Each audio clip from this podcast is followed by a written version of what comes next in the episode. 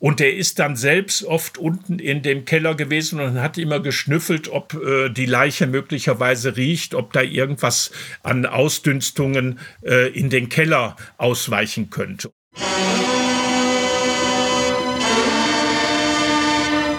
Tatort.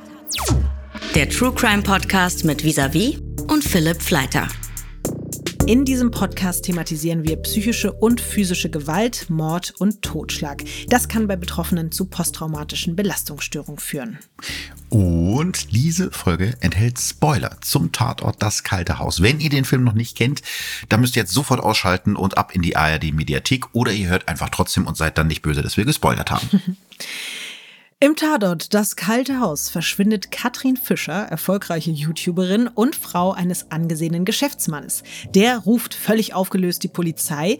Die Ermittlerinnen aus Dresden finden in der Villa des Ehepaars dann Blut, sehr viel Blut sogar, was natürlich auf ein Gewaltverbrechen hindeutet. Aber sonst ist die Spurenlage sehr dünn. Jetzt ist natürlich die Frage, wurde Katrin Fischer entführt? Ist sie untergetaucht oder liegt sie vielleicht sogar ermordet auf dem Grund eines Sees?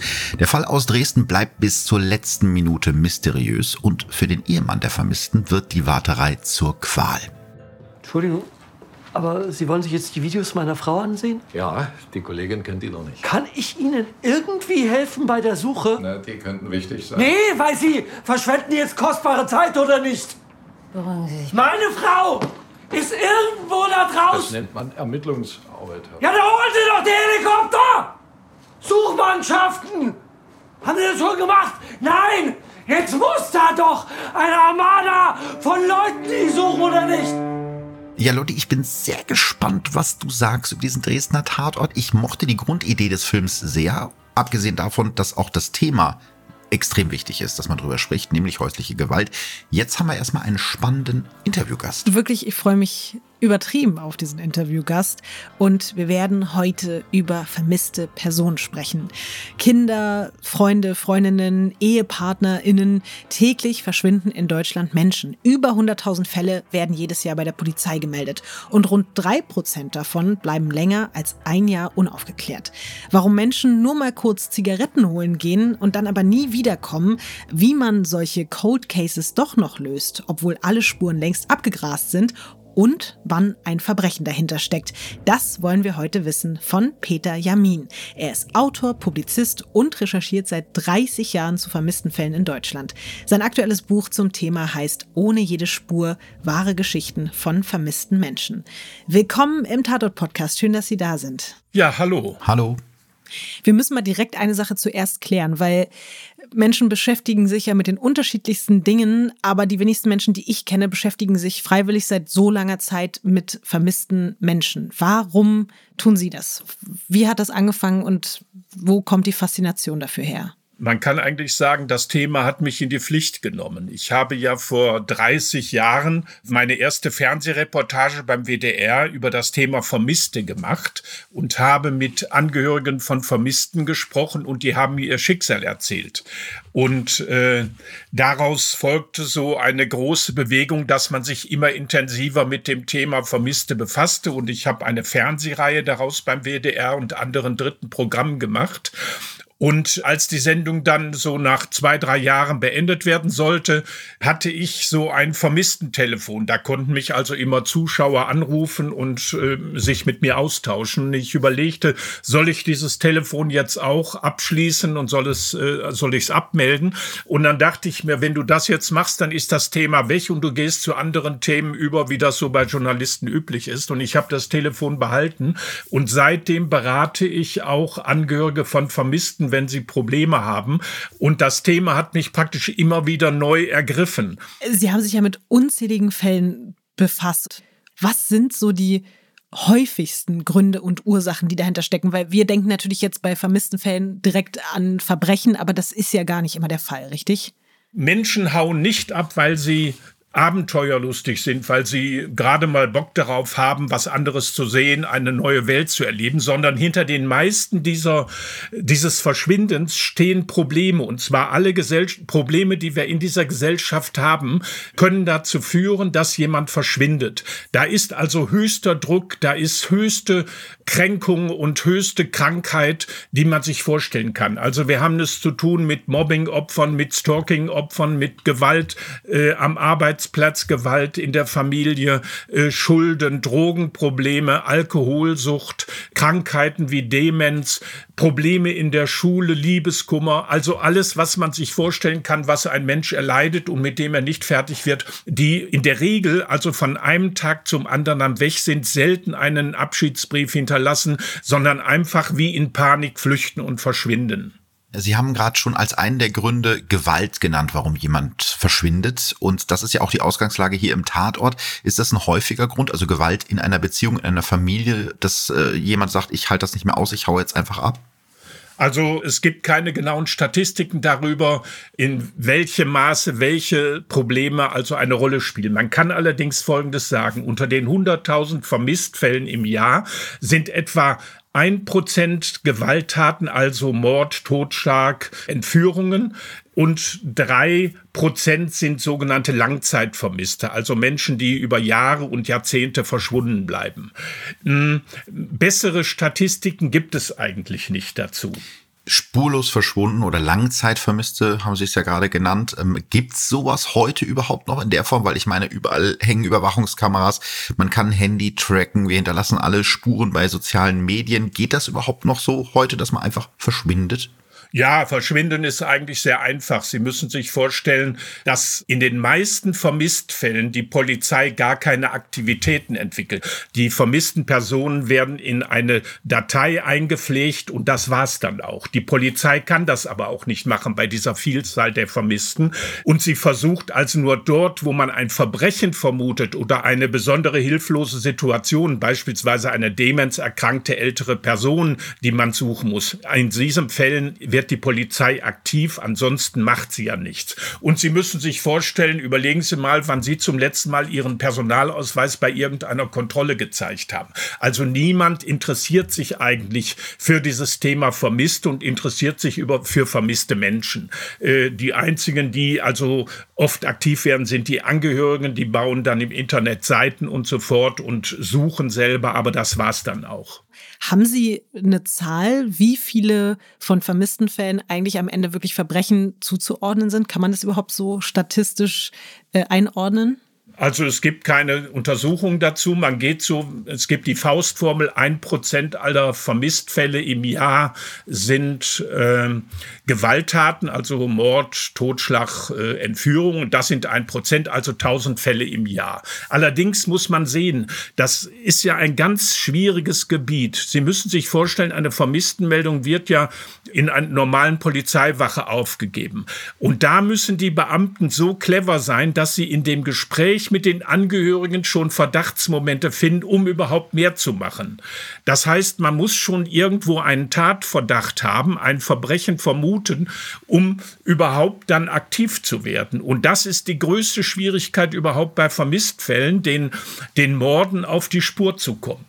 Jetzt mal andersrum gefragt, wenn ich jetzt derjenige bin, der untertauchen wollen würde, ähm, welche Spuren sollte ich denn auf jeden Fall vernichten aus der Erfahrung heraus?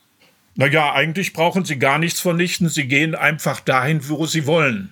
Weil wenn sie meinetwegen nicht in der gleichen Stadt bleiben, wenn sie in der nächsten, im nächsten Ort sind, schon äh, wird ihnen nichts passieren. Ich selbst wohne ja in Düsseldorf. Äh, es gibt hier einen Fall in Düsseldorf, da hat eine Frau 30 Jahre lang ohne Probleme gelebt, obwohl sie im Ruhrgebiet, also 100 Kilometer weiter als ermordet galt. Es gab einen Tatverdächtigen und man hat natürlich sehr viel in Bewegung gesetzt, um diese Frau zu, beziehungsweise die Leiche zu finden. Die Frau hat also eine Arbeit gehabt, hat eine Wohnung gehabt und hat sich äh, ganz normal in der Stadt äh, bewegt. Sie war nur nicht registriert bei bestimmten Behörden. Die ist, glaube ich, aus Wolfsburg verschwunden, wenn ich es richtig in Erinnerung habe. Und die Eltern waren davon ausgegangen, dass sie ermordet worden ist. Und sie ist, glaube ich, so richtig weiß man gar nicht, warum sie abgehauen ist. Es war irgendwie äh, wegen ihrer Diplomarbeit, wo sie gestresst war oder so. Richtig, es hm. gab verschiedene Missverständnisse, warum sie dann verschwunden ja. ist. Das ist übrigens auch manchmal natürlich der Fall.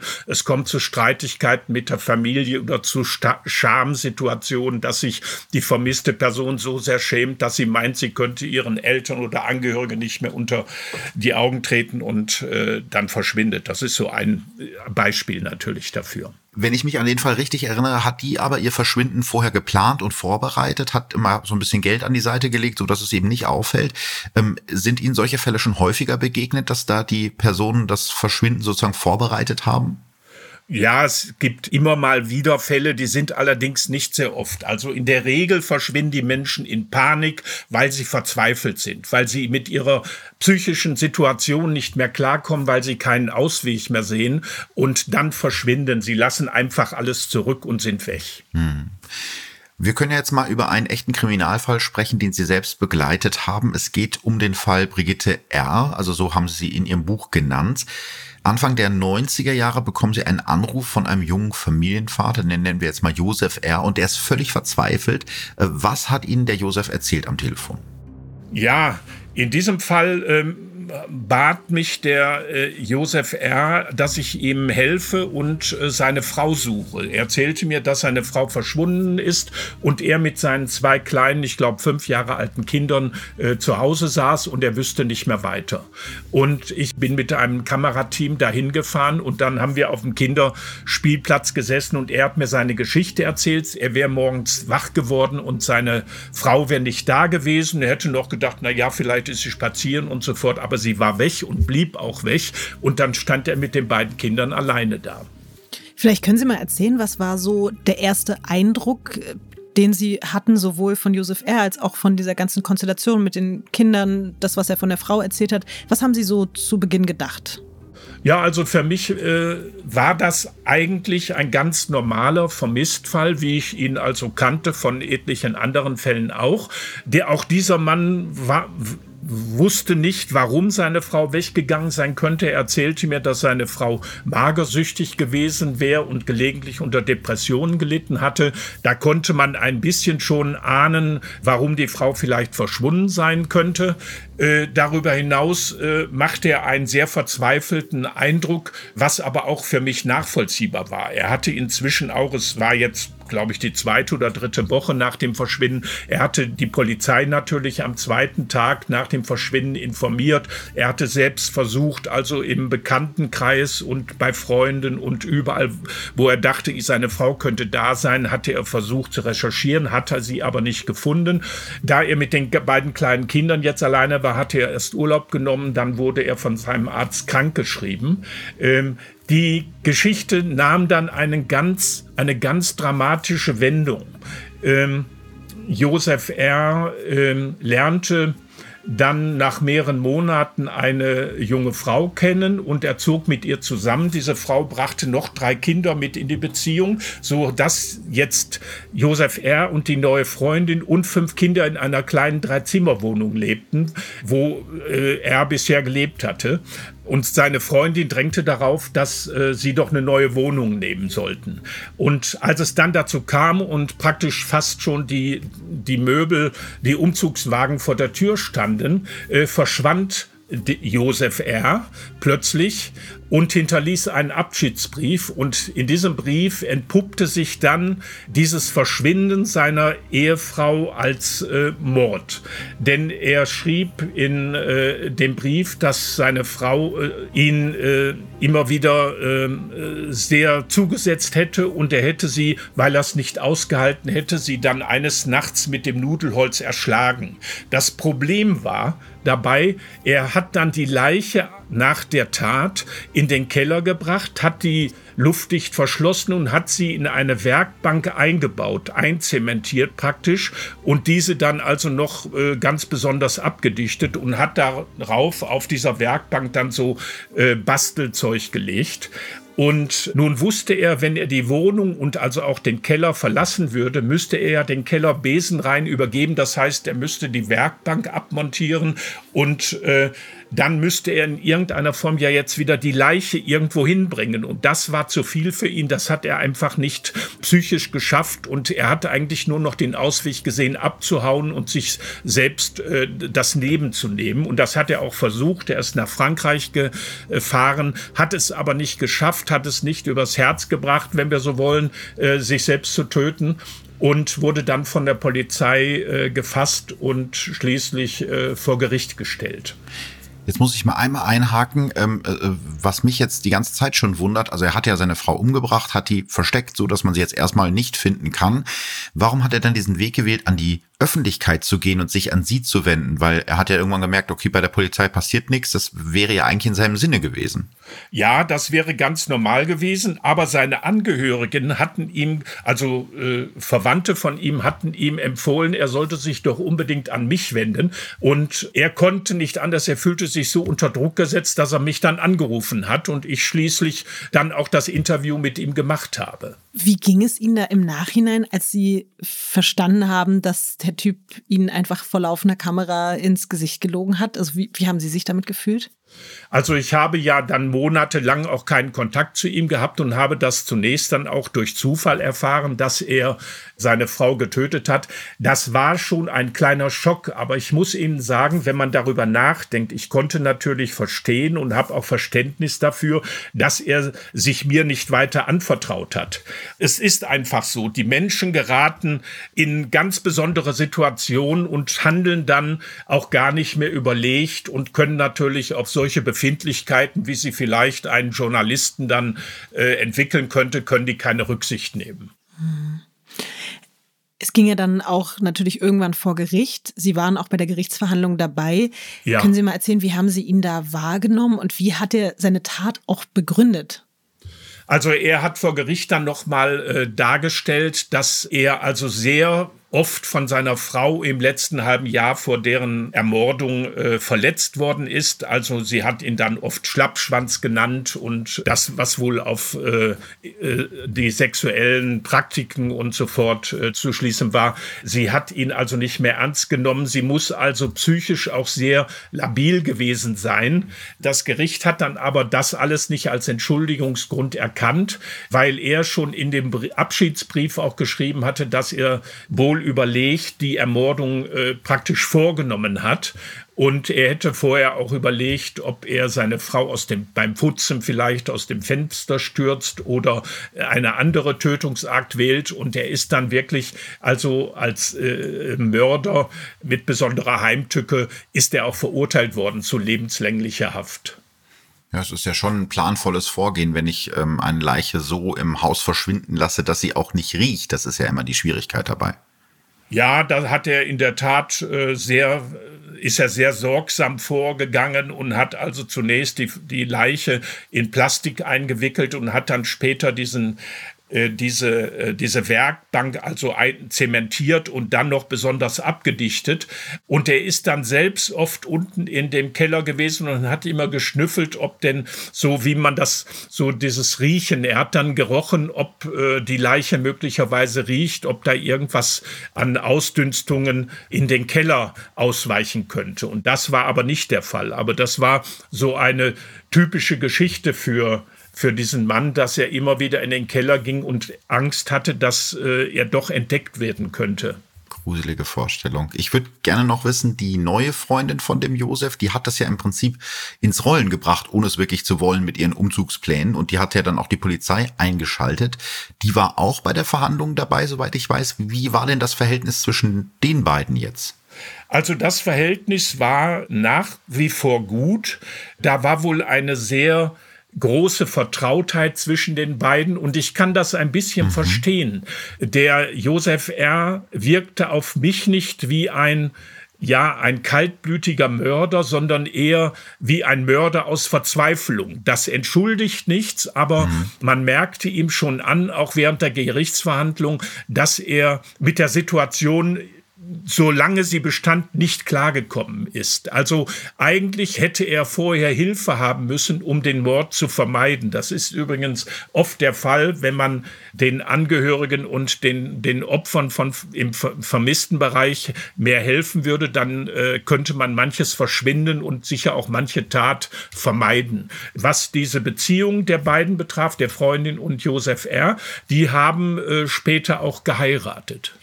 Hat dieser Fall irgendwas bei Ihnen verändert, was so die Wahrnehmung betrifft von Menschen, die zu Ihnen kommen und äh, Ihnen erzählt haben, dass Sie Hilfe bräuchten bei vermissten Fällen? Haben Sie Leuten danach weniger vertraut? Äh, nein, ganz im Gegenteil. Also mich lässt das ehrlich gesagt, äh, wenn Sie so wollen, kalt. Ich äh, sehe die Beratung von Angehörigen. Ich mache das ja jetzt auch schon äh, bald 30 Jahre und habe so etwa 2000 Beratungen äh, vorgenommen. Ich äh, sehe Beratung in diesem Fall eher als Management, denn ich denke, die Leute wollen keine Tränen, sondern die möchten Tipps haben, wie sie mit der Situation umgehen können. Und jeder, der mich anruft und der mit mir spricht über seine Probleme, der hat zunächst einmal den Vertrauensvorschuss äh, und ich habe auch in gar keiner Weise irgendwelche Hemmungen, mich da zurückzuhalten. Also ist, ich sehe meine Aufgabe nicht darin, jetzt also Aufklärungsarbeit für die Polizei zu leisten. Ich gebe Tipps, wie man Vermisste dann suchen könnte, setze mich manchmal auch ein, wenn die Polizei meines Erachtens zu wenig macht, dann spreche ich auch schon mal mit der Polizei oder gebe Tipps, wie man mit der Polizei vielleicht noch besser zusammenarbeiten könnte. Aber jeder Fall ist für mich in sich abgeschlossen und alleinstehend. Hm. Ich würde jetzt mal gern überleiten zu dem vermissten Fall aus dem Tatort. Da ist ja die Ausgangslage erstmal ähnlich. Die Frau ist verschwunden und der Ehemann ruft die Polizei, stellt sogar später selber Suchtrupps zusammen, um seine Frau zu finden. Und die beiden Ermittlerinnen im Film sind von dieser Eigeninitiative jetzt nicht so besonders begeistert. Was glauben Sie aus Ihrer Erfahrung heraus, warum? Das ist ein ganz normales Verhalten, weil man natürlich mit solcher Eigeninitiative der Suche nach einer vermissten Person die Arbeit, die Ermittlungsarbeit der Polizei in der Regel stört und natürlich auch Öffentlichkeit schafft. Ich selbst, ich kann das sehr gut nachvollziehen, gebe aber gelegentlich selbst auch äh, Tipps, selbst zu suchen, wenn ich das Gefühl habe, die Polizei macht zu wenig und sie könnte eigentlich äh, mehr machen und macht es nicht. Das ist jetzt nicht als Vorwurf gemeint, sondern es hängt ja immer davon ab, wie die Polizei selbst einen Fall be beurteilt. Mir selbst ist es allerdings, muss ich sagen, passiert vor vielen Jahren, dass ich mal Angehörigen in Duisburg einen Tipp gegeben habe, selbst eine Suchmannschaft zusammenzustellen und in einem Waldgebiet zu suchen. Da war eine, eine Frau, äh, eine ältere Frau, die mit dem Fahrrad durch ein Gebiet gefahren ist, vermisst worden. Und die Polizei hatte nicht gesucht äh, und kein, keine Suchaktion gestartet. Und äh, ich, die Angehörigen haben dann äh, so 100 Leute zusammengestellt und die haben an einem Sonntag gesucht. Ich bin damals selbst hingefahren, weil mich das interessierte, wie es funktioniert. Und selbst der Hausarzt hat da mitgemacht. Und bei dieser direkten Suche ist die Frau nicht gefunden worden, aber man hatte, wie ich empfohlen hatte, noch so Suchplakate, so kleine Suchschilder aufgehängt. Und dann ist ein Ehepaar dort wenige Tage später gewesen und hat Hinweis, diese Suchplakate gesehen mit dem Hinweis auf das Fahrrad. Und dann haben sie ein Fahrrad im Gebüsch gesehen und haben gesucht und haben die Frau gefunden. Also das ist, wenn Sie so wollen, ein ganz außergewöhnlicher Fall, dass dann das Opfer, die, das war eine, diese Frau ist überfallen worden, ist dann später gefunden worden und hat oh, überlebt. Wow. Aus Erfahrungen heraus würden Sie sagen, dass es überhaupt möglich ist, als Mensch irgendwann wieder so eine Art inneren Frieden zu finden, wenn man einfach nicht weiß, was mit der Person passiert ist und wo sie abgeblieben ist?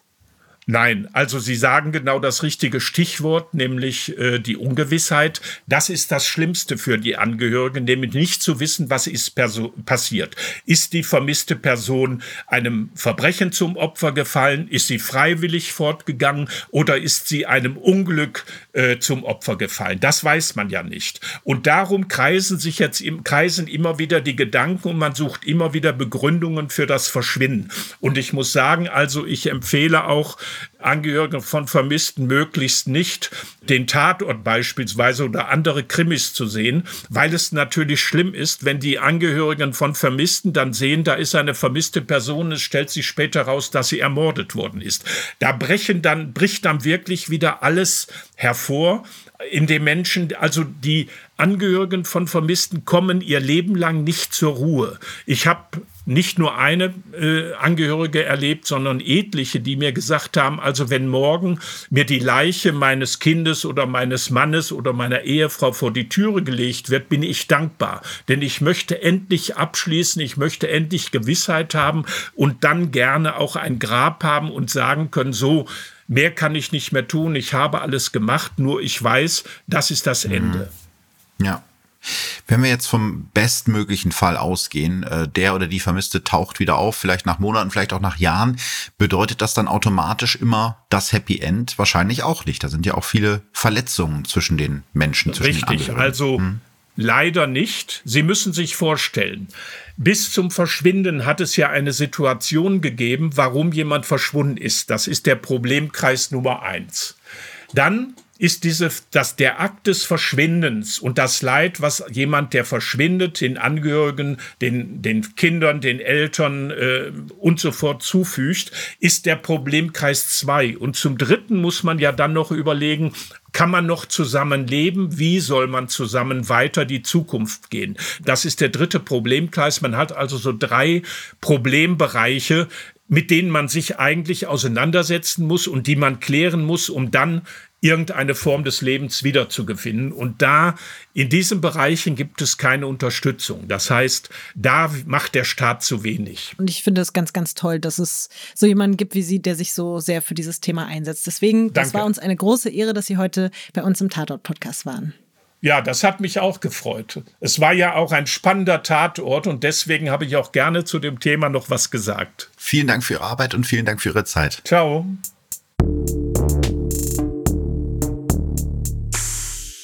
Also Philipp, ich weiß nicht, wie es dir geht. Ich fand, für mich war das eines der spannendsten Interviews, die wir bislang hier hatten.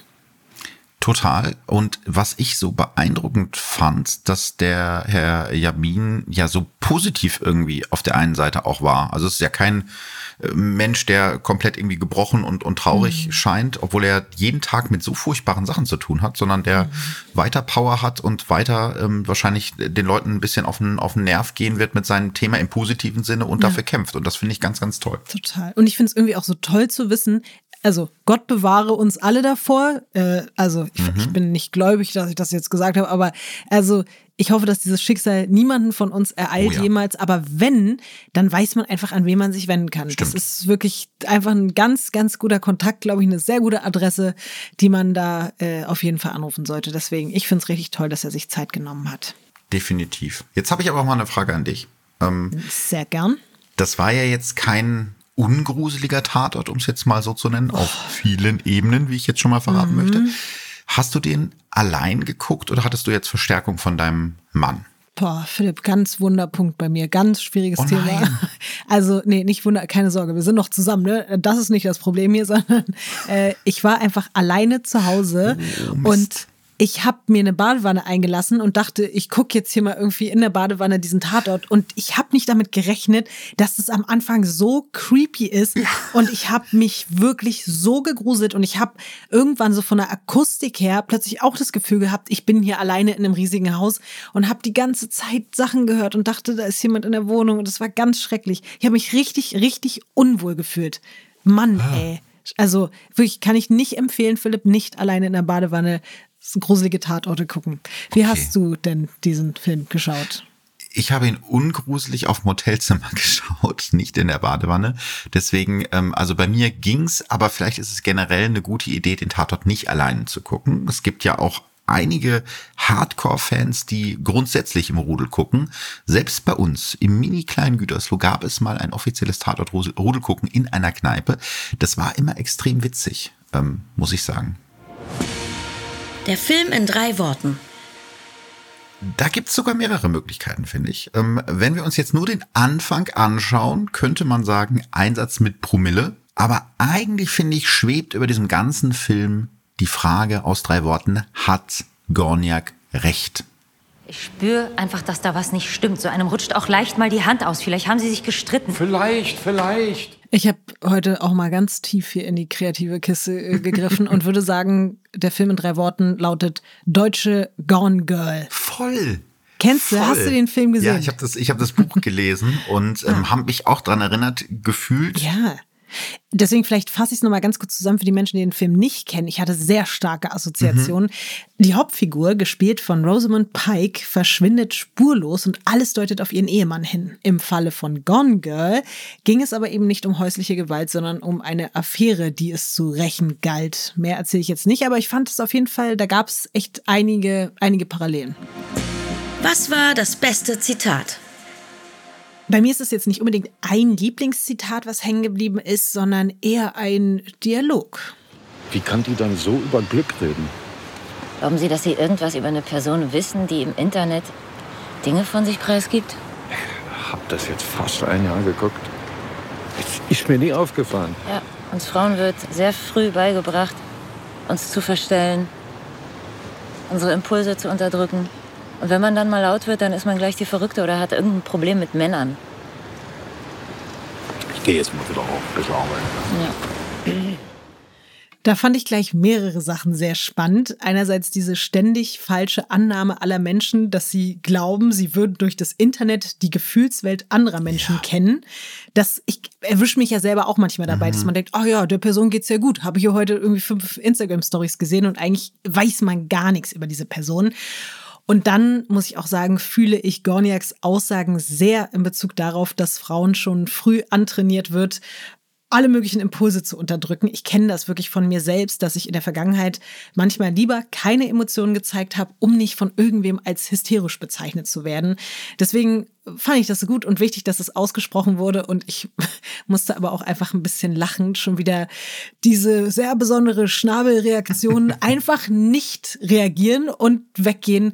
Ich muss zugeben, dass ich diese Art von Humor im Dresdner Tatort schon so ein bisschen mag. Okay, ja gut, da können wir gleich noch drüber diskutieren. Grundsätzlich würde ich aber sagen, äh, vollkommene Unterstützung für das, was du gerade gesagt hast, weil Frauen, wenn die wütend werden, dann sind die hysterisch und Männer sind durchsetzungsstark. Da müssen wir Das noch stimmt, sehr, ja. sehr, sehr viel arbeiten.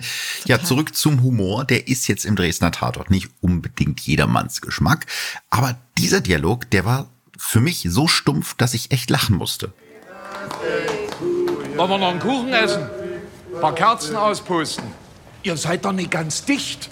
Das ist ein Tatort. Ja, aber die hat doch Geburtstag. Ja, aber nicht hier. Raus! Ist wirklich dieses, ja, aber die hat doch Geburtstag. Das hat mir sehr gut gefallen. Ich mochte die Szene auch. Was mochtest du nicht so? Also, ähm, sind mehrere Sachen. Als erstes hat mich ehrlich gesagt gestört, dass Gornia genau wie im letzten Dresdner Tatort unsichtbar auch in das kalte Haus über ihre eigene Vergangenheit wieder persönlich in den Fall involviert war. Das fand ich jetzt drehbuchmäßig ein bisschen lazy. Ne? Also man könnte jetzt der Kollegin Winkler auch mal was geben und das nicht immer an Gorniak aufhängen, weil es jetzt direkt zweimal hintereinander war, ist es mir halt aufgefallen. Ähm, ansonsten ist es für mich so ein typischer Tatort aus Dresden. Das ist wirklich ein tolles Team, was meiner Meinung nach immer noch so ein bisschen auf der Suche nach dem richtigen Ton ist, weil Dresden hat ja so als Comedy-Tatort angefangen, so war es zumindest konzipiert. Ralf Fußmann hat die Bücher geschrieben, dem ja zum Beispiel Stromberg verdanken. Ähm, dann hat man gemerkt, nee, doch nicht, soll wieder ernst sein. Und jetzt ist es irgendwie so eine Mischung, die nicht immer passt. Ne? Also es ist ernst und spannend, aber dann manchmal doch lustig. Also da wird zum Beispiel irgendwie witzig rumgehüpft, wenn es um einen Schwangerschaftsabgang geht. Und das finde ich ist dann irgendwie nicht so richtig meins. Krass, bei mir ist es jetzt nicht unbedingt in Bezug auf dieses Beispiel, was du da nennst, aber in Bezug auf das Gesamtkonzept äh, vom Dresdner Tatort äh, ist es bei mir ein bisschen anders. Ich mag teilweise diesen leicht cringigen Humor zwischendurch. Cringig trifft es sehr gut, ja. Ja, irgendwie, mir gefällt das. Ich kann gar nicht genau sagen, warum, aber ich merke doch immer, dass ich glücklicher bin, wenn ein Tatort solche Elemente dabei hat, als wenn es mir zu ernst und zu bitter und zu tragisch ist. Und dann nehme ich auf jeden Fall lieber den an der einen oder anderen Stelle manchmal so ein bisschen trotteligen Humor mit. Aber ich muss auch sagen, insgesamt, mich hat der Film schon sehr gefesselt. Aber Jetzt kommen wir zum Negativen. Die letzten zehn Minuten, Philipp, ich weiß Ja. nicht, wie es dir ging, aber da waren mir wirklich einige Punkte einfach zu weit an den Haaren herbeigezogen. Ich verstehe ja, dass man für die Auflösung nochmal so ein bisschen übertreiben muss, aber diesen Happy Place anhand des Blutes auf dem Boden und des Ganz, ja. Sprachassistenten zu finden, das fand ich wirklich sehr grenzwertig. Und ansonsten ist mir nochmal aufgefallen, das, was du jetzt hier eher kritisierst, die Humoreinlagen, dass ich die sehr mag und dass ich die Kombo aus Schnabel und Gorniak wirklich immer besser finde, gefühlt. Also da ist vielleicht natürlich, möchte jetzt auch niemand ausschließen, Winkler auch cool, aber bei den beiden, da, da knistert's also so im negativen Sinne und da knirscht es manchmal und ich mag einfach, wenn die so diese komischen, auch emotional verschrobenen Situationen miteinander haben, das gefällt mir sehr und deswegen freue ich mich auf das, was dann im nächsten Tatort passiert. Ich bin definitiv auch gespannt und wie gesagt, wenn Winkler jetzt ein bisschen mehr machen und sagen darf und auch mehr Vergangenheit haben darf, nehme ich das natürlich gerne. Ähm, nächste Woche erwartet uns was ganz Spezielles, äh, Lotti. Ähm, du bist am Start. Without me. Ja, Erzähl doch mal, du hast einen anderen Mann gefunden. Ich habe dich hintergangen, Richtig. Philipp. Es tut mir sehr leid, aber es gibt nächste Woche nämlich wieder eine Spezialfolge und da ist Daniel Stresser zu Gast, aka Hauptkommissar Adam Schürk. Und der geht nicht nur im Tatort Saarbrücken auf Verbrecherjagd, sondern war auch bei uns im Podcaststudio. Es war ein sehr, sehr cooles Interview und ich freue mich, dass wir das nächste Woche hören können. Einer von den beiden schönen Männern aus dem Saarbrücken-Tatort. Ja, aber du bist in den anderen verliebt. Ich bin da flexibel. Gut. Ich bin sehr gespannt. Ich werde auf jeden Fall äh, reinhören und äh, freue mich, wenn wir uns dann übernächste Woche wieder zusammen hören. Also wir Darauf beiden freue ich zusammen. mich auch. Am Ende ist es doch natürlich auch am schönsten, wenn wir beide da sind. So nämlich. Also, bis dahin. Tschüssi. Tschüss. Ciao.